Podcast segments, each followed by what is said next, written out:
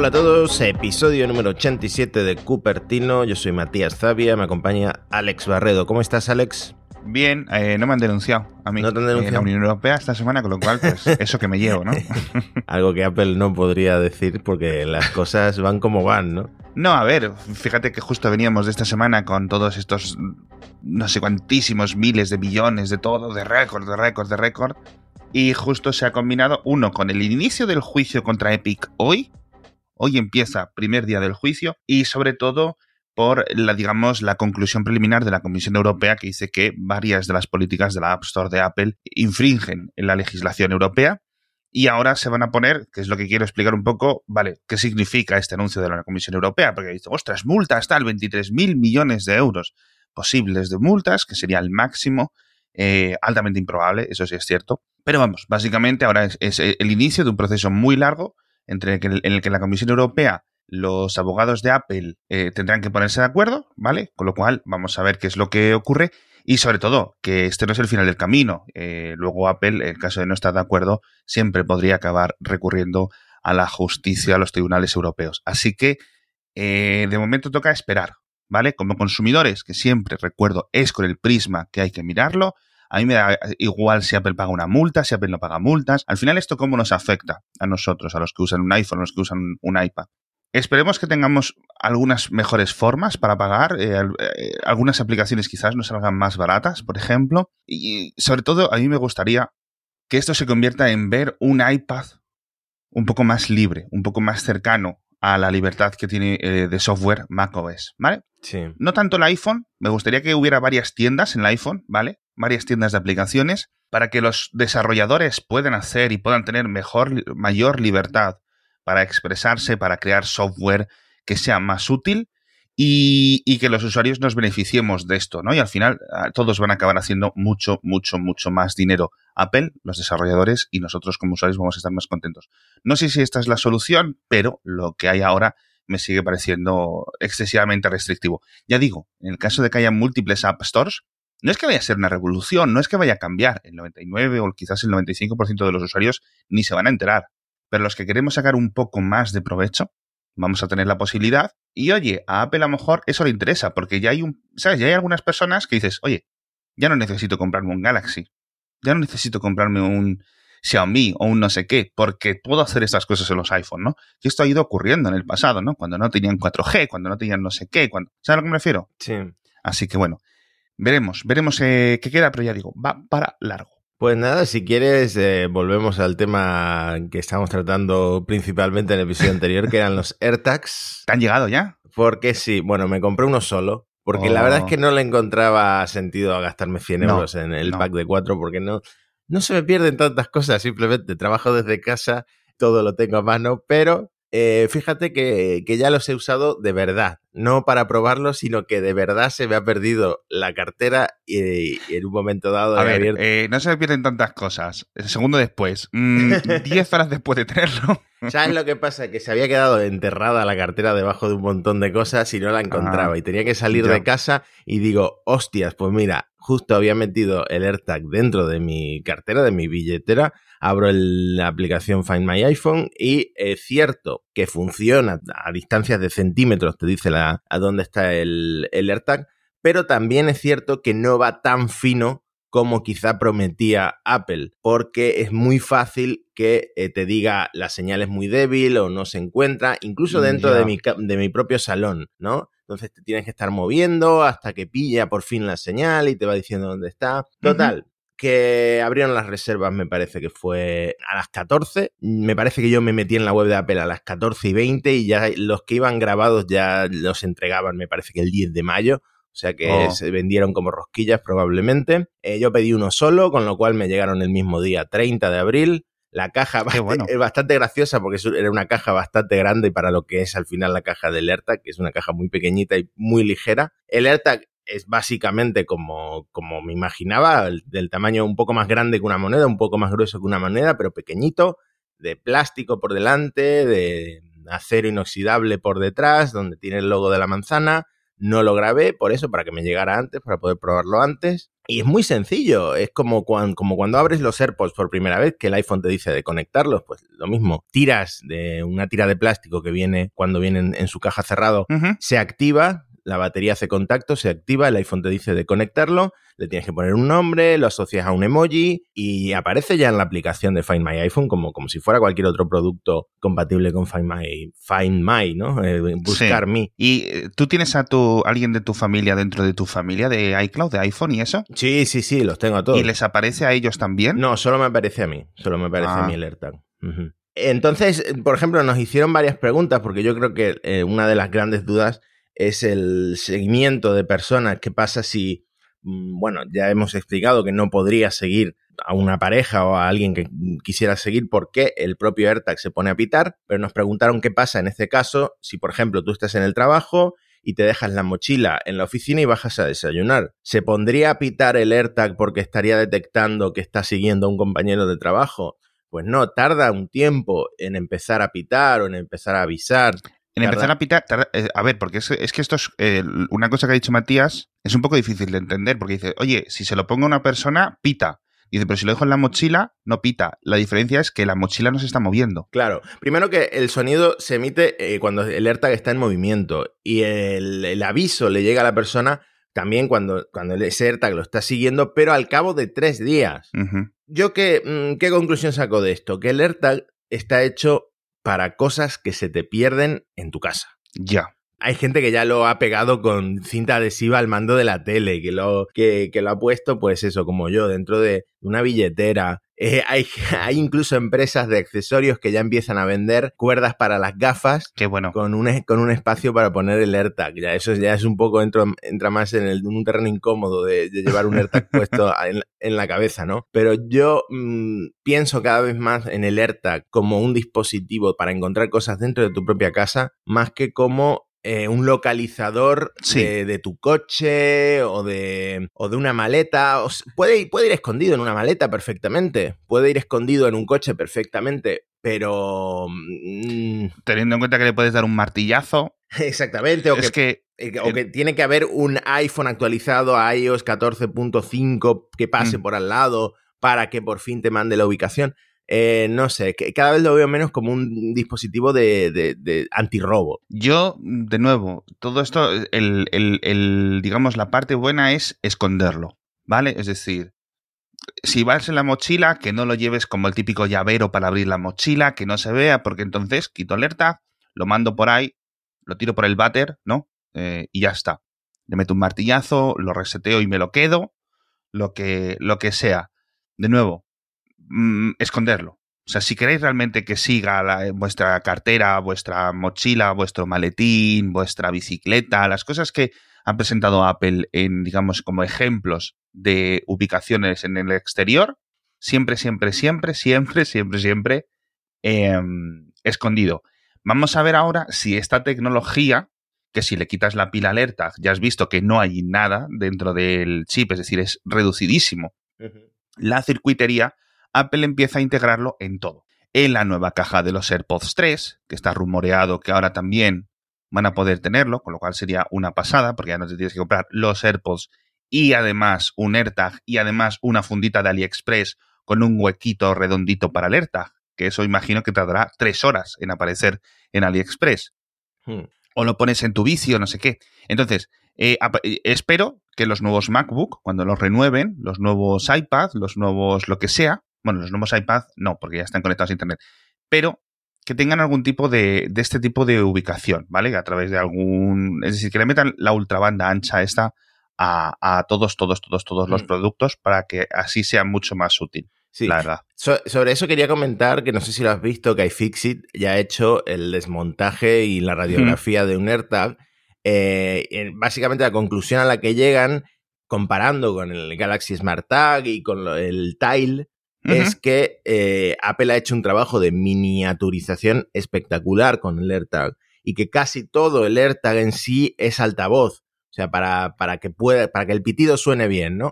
Entonces, ese trabajo de miniaturización a mí me lleva a pensar que sí, que se puede meter esta misma tecnología, incluso en tamaños más pequeños dentro de, de cualquier dispositivo Mac o incluso en unos AirPods, que los AirPods ya los puedes hacer pitar y ya los puedes encontrar con buscar mi la aplicación de buscar, pero no es lo mismo que un, que un AirTag, ¿no? No es lo mismo que la banda ultra ancha. No, y la batería se gasta. Que, mira, justo, mm. yo me he encontrado, te decía, tengo dos AirPods 1, un AirPods 2, un AirPods Pro. Los AirPods 1, uno están con la batería muerta y otro está que se me perdió uno. Entonces estaba inutilizado. Encontré el otro. Con un, si, lo hubiera, si tuviera un AirTag o el, U, el un chip U o algo así, podría encontrarlo. ¿Puede emitir sonido el AirPod? Sí, durante 45 minutos antes de que se le gaste la batería. A un AirTag le dura muchísimo, muchísimo más porque tiene una batería técnicamente gigante. Que por cierto, los documentos de Apple creo que he leído que tiene batería de un año. Sí. Más o menos la pila. Y las pruebas de Apple, que a lo mejor luego no es un año, a lo mejor luego son X meses, ¿no? Depende un poco de cuánto se mueva, etcétera. Dicen, creo que decía específicamente eh, con un pitido cada día y una localización diaria. Con esas, con esas mediciones, con ese uso, por decirlo así, se supone que la pila de un AirTag te dura un año. Con lo cual, si lo utilizas de vez en cuando, que sería lo, normal, ¿no? Eh, desubicas la cartera una vez cada 10 días, cada 15 días, etcétera, pues debería de durarte mucho más. Pero bueno, también depende un poco de, entiendo yo, de lo que te muevas. Una cosa, ¿has probado a localizar el AirTag un poco a oscuras? ¿A oscuras? Sí. Mm, no que yo recuerde, pero ¿qué diferencia habría si eso? Pruébalo si quieres, porque en principio la aplicación del iPhone esta que te ubica así en plan rollo caliente-frío, sí. utiliza la cámara para ver cuándo te estás moviendo. Ah. ¿Vale? Entonces, si está a oscuras, no tiene tanta información y te, y te pone un mensaje de que necesita más iluminación. con lo, cual es un poco una, una putada, porque, digamos, el, el acercarte definitivamente, tanto casi a mí no me gusta decir centímetro a centímetro, porque no creo que sea centímetro a centímetro, pero decímetro a decímetro más o menos, eso queda un poco eh, más difícil cuando no hay tanta luz. Básicamente, no por el AirTag, sino porque la cámara del iPhone es más, es más inútil en ese sentido para reconocer todo lo que se mueve y todo lo que gira y, todo lo que hace el, el teléfono. Así que esa es, eso es lo que hay. ¿Dejamos los AirTag? Venga, yo creo que hemos hablado suficiente.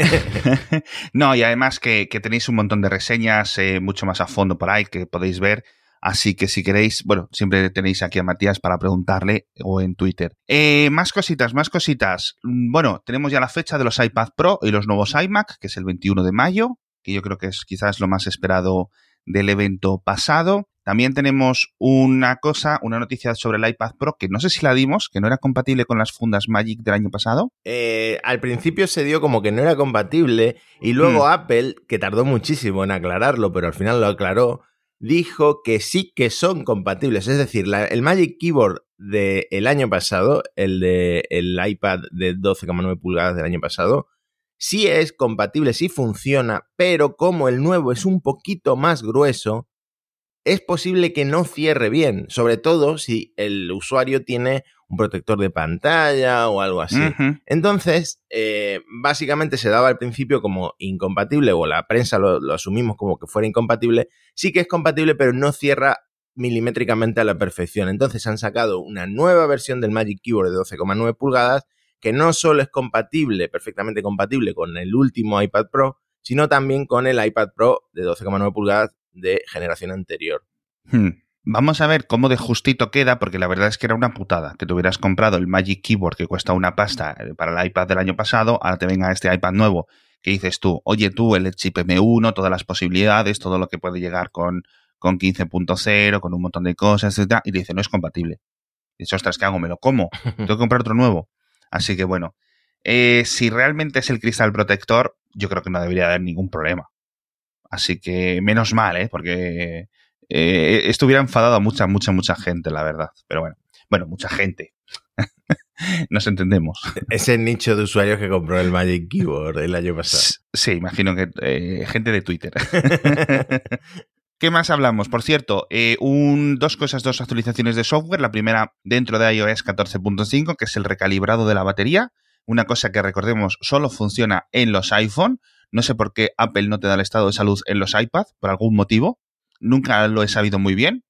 Así que, igual que podías hacer el calibrado de batería, es decir, que te dice el estado de salud de tu batería, te dice el 85%, el 94%, no sé qué, dentro de los ajustes, ahora vas a poder hacer recalibrado, que es un proceso muy, muy, muy lento, que tarda unos días incluso, en el que, según lo vayas cargando, según lo vayas descargando, usando, etcétera, Apple va a intentar hacer de una forma más precisa ese porcentaje, ¿vale? Con lo cual, pues tendrás una posibilidad de incluso de que te mejore un poco la batería, unos puntitos, dices, te dices que tienes la batería al 92%, después de estar recalibrado, el iPhone detecta que a lo mejor es más un 95 y a lo mejor tienes, pues no una hora más, pero a lo mejor tienes unos minutos más de uso todos los días, 20 minutos o lo que sea, con lo cual está muy bien. También puede ser que el recalibrado te reduzca un poco la batería, pero bueno, te va a alargar un poco más la vida útil en general del teléfono. Y si es muy bajo o el recalibrado, que ya digo, es una medición mucho más suave, mucho más segura, digamos, mucho más ajustada de lo que es la salud de tu batería, encuentra algún problema, en principio creo que te pone un mensaje específico diciendo que te pases por una Apple Store o por una tienda autorizada para un cambio de batería gratuito. Pues muy bien. Con lo cual, tenedlo muy en consideración si tenéis un iPhone que empieza a hacer cosas raras, ¿vale? Vais a ajustes, batería, recalibrado de batería, lo dejáis unos días funcionando hasta que os llegue la notificación. Y la segunda actualización bastante importante es todos los que tengáis un Mac con Big Sur, con Catalina o con Mojave, actualizadlo ya, tenéis una actualización de seguridad de emergencia porque hay un fallo de seguridad bastante grave que permite eh, a una aplicación saltarse todo esto del gatekeeper y descargarse aplicaciones de internet sin que lo sepa el usuario, ni que desaceptar, ni que permisos de administrador, ni nada. Es un agujero de seguridad bastante grave y que ya se detectó que había programadores de malware que lo estaban utilizando. Con lo cual, es importante que actualicéis porque esta es la típica cosa que nunca sabes cuándo, cuándo te va a tocar. Si, tuviera que dar una noticia sobre actualiza por seguridad, la daría como actualiza para obtener los nuevos emoji, que, hay, como, que hay como 200 nuevos emoji, y ya en el último ah, párrafo pondría, además se soluciona, no sé qué, sé Además soluciona el CV tal, el CV cual y, y 200 más. Que además es que, es que funciona, porque la gente realmente quiere tener los últimos emojis. Sí, sí, Quería comentarte una cosa que no está en el guion, pero me hace mucha gracia lo rápido que Apple cambia el emoji de, los auriculares para adaptarlo a los nuevos eh, AirPods Max. Y este es el último caso de una serie enorme de emojis que usa la propia Apple para promocionar sus productos. O sea, el, emoji del teléfono en Apple es un iPhone, el emoji del reloj es un Apple Watch, eh, luego el del ordenador es un iMac. Eh, han cambiado también en el centro de control yo uso muchas, muchísimas veces el centro de control para controlar el Apple TV porque se me pierde, precisamente como estábamos comentando antes lo del Siri Remote, pues se me pierde el, mando del Apple TV mucho, lo, uso desde, desde el iPhone. Pues ese icono lo han cambiado en cuestión de días para que eh, se parezca el mando al nuevo Siri Remote del, del nuevo Apple TV 4K. Entonces, me llama mucho la atención cómo Apple utiliza los emojis para reflejar o promocionar sus propios productos y lo estuve mirando y me parece que ni Samsung hace lo mismo, ni bueno, Google en Android por supuesto, porque bueno, es un sistema mucho más general o genérico para todas las marcas, pero me hace mucha gracia cómo eso sigue ocurriendo, ¿no? La verdad es que eso es eh, bastante chulo. El, último emoji también, por cierto, me ha gustado mucho que lo han cambiado. La, la jeringuilla ya no tiene sangre. Hmm. Quedaba como un poco de cosita. a mí que me dan igual los pinchazos, las jeringuillas. Soy una persona muy valiente. y ahora no tiene sangre, ahora es una jeringuilla vacía mucho menos amenazante mm. que la, que la anterior, que estaba hasta goteando sangre. Sí, exacto, exacto. Era, muy gracioso. Y ahora es más versátil para referirse a las vacunas del COVID. Pero, y bueno, y el cambio que venimos comentando muchísimo, muchísimo tiempo es que si tienes el Apple Watch, ahora ya puedes desbloquear el iPhone con la mascarilla ah, puesta. Eso es, eso es. Que muchos de los oyentes nos habéis dicho, ahora sí me funciona, ahora no me funciona, ahora sí me funciona. Así que no mm. lo sé dadle un tiempo hasta que os acostumbréis o que hay algo raro, porque en principio, ya digo, solo tiene que detectar una cara con, con, con mascarilla puesta, no tiene que detectar vuestra cara. Así que algo raro hay, algo raro hay. Vamos a ver qué, qué, es lo que ocurre, pero muchas personas también han dicho que le funciona sin ningún tipo, sin ningún tipo de problemas. Yo imagino que será un poco la distancia. De nuevo, esa distancia de seguridad que tiene que haber, porque son muchos factores, distancia de seguridad entre el Apple Watch y el iPhone, ¿vale? Con lo cual de nuevo, si sois muy, muy, muy altos, a lo mejor vuestra muñeca está tan lejos que quién sabe, ¿no? Pero bueno, es, es, curioso.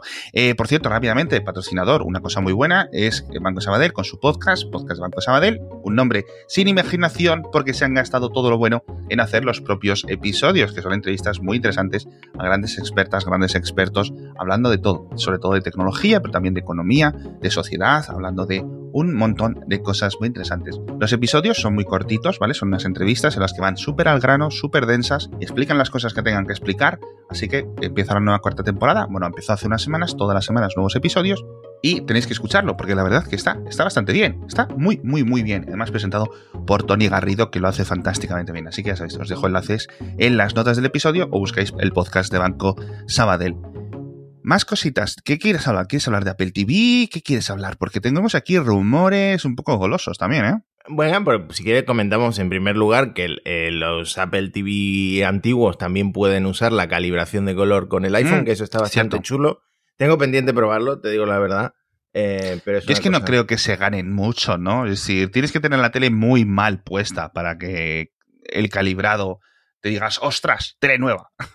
Pues no, no, lo he probado, tengo que ver la diferencia, pero es una cosa que es cierto que mucha gente tiene muy mal calibrada su, televisión, su televisor, y esto, bueno, puede ayudar a hacerlo de una forma más automatizada, pero te digo, la verdad, no, no he comprobado la diferencia. O te queda peor, porque hay mucha gente que la tiene mal calibrada a propósito. Porque dice, no, es que así se ve mejor, se ve más brillante, no sé qué, ¿sabes a lo que me refiero? Sí. Entonces, bueno, cada uno tenemos un poco nuestras preferencias. Eh, echadle un vistazo, actualizad vuestro Apple TV, intentéis conectarlo, intentéis hacer este tipo de calibrado, a ver qué experiencia os da, porque de momento no conozco a nadie que lo haya hecho, ningún oyente que nos haya dicho, oye, lo he hecho y me ha salido bien, me ha salido mal, va lento, va rápido. Yo creo que puede ser algo chulo, pero la gente que le preocupe el calibrado de la tele ya la tiene bien calibrada. y por cierto, por cierto, por cierto, por cierto, una cosa muy interesante que no se ha dado mucho bombo, y es muy curioso, porque esto es muy interesante, sobre todo ahora que llegan los nuevos Mac, y hay un montón de personas deseando comprar uno, Apple ha hecho unos cambios en la política de garantía, ¿vale? De momento creo que no están en España por la lista de países soportados, ¿vale? Pero no me extrañaría que llegue en el futuro. Así que estad atentos porque cuando llegue ya vais a, ya vais a venir con todo esto, digamos, explicado. Cuando compres Apple Care Plus, que es el sistema de garantías de Apple, que aparte de las garantías legales, eh, te cobran un dinero para ofrecerte unos seguros extras, unas reparaciones un poco más baratas y cosas así, vale. Pues eso tenía un límite, ¿vale? Dos, tres años, dependiendo del, paquete, dependiendo del Mac, etcétera, si no recuerdo mal. Sí. Bueno, pues ahora vas a poder mantenerlo como un seguro, por ejemplo, durante todos los años que tú quieras. Puedes ir pagándolo año a año, renovando tu Apple Care Plus de tu Mac o de lo que sea, y vas a poder ir manteniendo esas funciones, esas, digamos, ventajas de tener pues, un seguro mucho más eh, considerado en cierto sentido, ¿vale? Recordemos, Apple Care Plus no es tanto una garantía como un seguro, ¿vale? Es un poco parecido, pero no es lo mismo, ¿vale? Si se te rompe el iPhone o se te rompe el Mac porque lo has hecho tú, mm, lo has hecho tú. Te pueden abaratar un poco la reparación, pero no es una garantía, ¿de acuerdo? La garantía es otra cosa diferente. Así que muy interesante, muy interesante, sobre todo para esos que siempre que os dan muchos problemas todos los Mac, ¿vale? que siempre sois los mismos. Ay, es que... Bueno, no, hay que decir que la generación anterior del MacBook Pro sí que dio muchos problemas. Sí, sí, sí. No, a ver, es que ha habido varias generaciones, sobre todo con los teclados, como hemos comentado, que ya era, madre mía, esos teclados, tío, por favor, que ya decía, pero ¿por qué seguís, eh, eh, eh, es en plan, pero por qué seguís empeñados, ¿no? en seguir sacando estos teclados? Así que bueno, ya se acabó las mariposas, volvieron las tijeras y todo el mundo, y todo el mundo feliz. Así que eh, vamos a ver cuándo llegase esto a España, porque de momento están los principales países de ventas, Estados Unidos, Japón, Australia, bla, bla, bla, bla, bla, pero imagino que poco a poco llegará al resto de usuarios del mundo según ellos vayan actualizando las políticas de las, de las tiendas. Y vamos a acabar con rumores, ¿vale? Porque tenemos un poco la dupla. Bueno, no está Minchi ¿vale? Pero sí tenemos dos fuentes muy importantes de rumores. La primera de Nikkei, del periódico financiero japonés, y la segunda de Bloomberg, periódico financiero estadounidense. ¿Cuál quieres que empecemos a comentar? El que mejor me he mirado ha sido el de Gurman. Así que. así que pues tú, cuéntalo tú si quieres, porque es bastante interesante. Pues es que sobre el tema de Gurman sí que escribí un artículo porque básicamente lo que promete son novedades importantes para el, eh, la pantalla de, de, inicio del iPad Pro. Esperamos que en la WWDC Apple anuncie algo importante y lo que menciona mm, estas fuentes que hablaron con Mark Gurman es que un gran cambio de, en la pantalla de inicio del iPad es que por fin podremos poner los widgets en cualquier parte de la pantalla donde queramos. Hasta ahora los widgets están como confinados en la parte izquierda de la pantalla de inicio de, del iPad y ahora va a ser más parecido a lo que pasa con el iPhone. Que es muy curioso que los widgets en el iPhone pueden estar donde tú quieras y en el iPad solo en una parte, pero bueno. Hmm. ya me pareció curioso el año pasado y me sigue pareciendo curioso, curioso este año. Y em, más en general, en, iOS 15, que suponemos que llegará también al iPad, es una actualización para las notificaciones que nos permitirá cambiar la manera en la que funcionan, en la que nos notifican las aplicaciones en función de qué estamos haciendo. Si estamos trabajando, pues a lo mejor las notificaciones funcionarán de una manera. Si estamos conduciendo, funcionarán de otra manera. Si estamos durmiendo, pues funcionarán de otra manera. Entonces, el iPhone va eh, adaptándose a este contexto para notificarnos de una forma u otra. El estado actual del usuario, es decir, estoy trabajando, se mostrará en la pantalla de bloqueo y tú ahí puedes cambiarla. Mira, no estoy ah, trabajando realmente, estoy eh, durmiendo, estoy en el gimnasio. Entonces tú vas controlando también, tú puedes controlar también, además de, que esté automatizado, puedes controlar tú también tu estado. Sí, qué guay. Bueno, queda un mes, queda un, queda un mes para la WWDC, así que a ver qué es lo que presentan.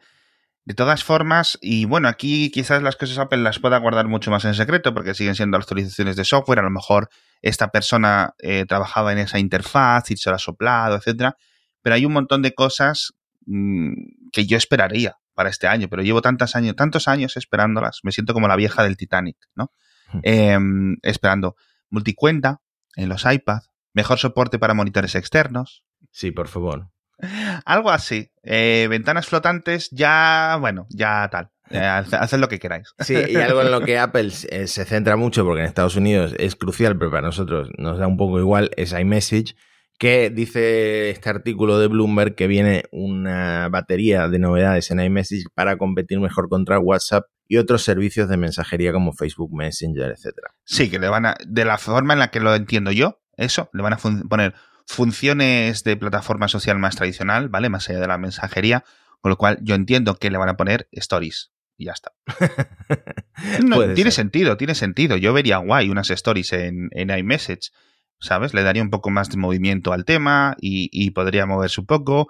Apple podría poner anuncios, que ahora parece que le gusta mucho poner anuncios a Apple en un montón de sitios otra vez. Se está haciendo un, está intentando encontrar mayores fuentes de financiación, o mejor dicho, de ingresos a través de esta nueva división, bueno, nueva, nos entendemos, renovada división de, de publicidad de Apple, así que nada, y por último, el rumor del Nikkei es que van a empezar a fabricar los procesadores M2, los chipsets con, con M2. o sea, ¿eh? una cosa que lo podíamos haber escrito eh, quizás nosotros también. Lo bueno es que dice Nikkei que empezarán en julio para una salida de los próximos ordenadores unos meses después, que de nuevo es un rumor que podría haber escrito cualquiera de nuestros oyentes. Así que bueno, esperamos que eh, se renueven los, los MacBook, los Mac Mini, eh, quién sabe, ¿no? Cómo va a reestructurar Apple la gama Mac, porque hay una cosa muy curiosa ahora y es que el MacBook Air y el MacBook Pro, con 3.000 euros de diferencia, vienen con el mismo procesador. Pues sí. Entonces, vamos a ver qué es lo que hacen. Vamos a ver si los Pros se quedan con el M2, los otros se quedan con el M1, porque ahora mismo las diferencias están basadas en la memoria RAM y en el almacenamiento. Vamos a ver si con el M2 por fin llegan esos 32 GB de memoria RAM, que yo lo daría por sentado, quizás incluso a los 64, aunque me parecería quizás un poco excesivo para esta segunda versión, teniendo en cuenta el límite de 16 del actual. Y mm, sobre todo, quiero ver cómo reestructura, cuál es el pensamiento, cuál es la idea que tiene Apple a futuro para los Mac, ¿vale? Porque ya digo, es muy raro, es muy raro ver eh, ordenadores de tanta diferencia de precio que vengan con, la misma unidad de proceso principal y unidad de proceso gráfico también idéntica. Así que ahí nos quedamos en espera de, un tiempo para que, lleguen, porque hay mucha gente, mucha gente, sobre todo entre los oyentes, que nos lo han dicho. Mm, está guay el M1, pero llevo muchos años comprando Apple y comprar la primera versión de cualquier cosa de Apple, pues viene con sus cosas. No quizás riesgos, que en algunos casos también son riesgos, pero sí vienen con cosas que para la segunda versión se lo han pensado mucho mejor. Sí. Entonces, si te puedes esperar, si no, si no hacía falta para ti renovar Mac eh, tan rápido, ¿vale? Pues a lo mejor estás agraciado por, por, esto. A lo mejor los M2 vienen muchísimo más caros y mantienen los M1 y los M2 a la vez. No sabemos. Así que tocará esperar. Yo creo, yo creo que por lo menos hasta septiembre, octubre. Así que con esto nos despedimos. Hemos comentado muchísimas cosas. Mandadnos vuestras dudas sobre los AirTags. Vamos a intentar resolverlos. Casos así un poco estrafalarios, a ver cómo, cómo funcionan y a ver si me llegan a mí los míos para, para, el próximo episodio. Y poco más. Muchísimas gracias a todos por estar ahí, como siempre, una semana más en Cupertino. Muchísimas gracias a Banco Sabadell por patrocinarnos. Muchas gracias, Matías, y nos vemos la próxima. Hasta pronto.